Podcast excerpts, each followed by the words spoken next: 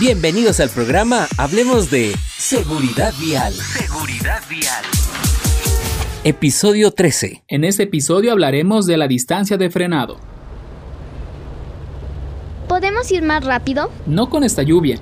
Hay que dejar espacio suficiente en caso de que el vehículo de adelante se detenga. Ah, pero ahora estás más lejos de los vehículos que cuando no llueve. Es que cuando llueve se reduce la fricción entre los neumáticos y el pavimento, y por lo tanto aumenta la distancia a la que se puede frenar el vehículo.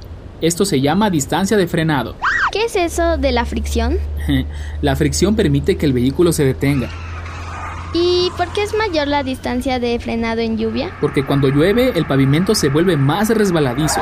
Además, el conductor pierde visibilidad, especialmente en lluvia intensa, lo que dificulta el control de su vehículo.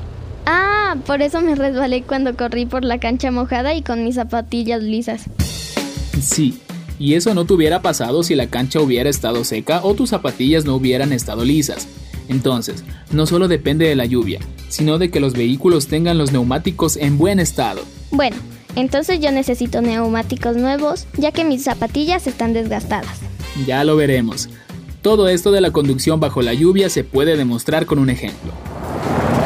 Un vehículo que circula a 80 km por hora necesita una distancia de 85 metros para detenerse en un pavimento húmedo, mientras que en pavimento seco necesita 69 metros. 16 metros, la diferencia es poca. Lo es, pero si hay poco espacio, entonces puede producirse un siniestro. Por ejemplo, si un animal está cruzando la carretera, esos 16 metros serán una gran diferencia. Además, esa distancia aumenta con el aumento de la velocidad del vehículo. ¿Sabías que incluso la lluvia ligera aumenta el riesgo de muertes por siniestros viales? Esto puede cambiar si aprendes a conducir correctamente bajo la lluvia y así protegemos la vida. Esta es una producción del Departamento de Ingeniería Civil, Radio de la Universidad Técnica Particular de Loja y Educa Contigo del Ministerio de Educación.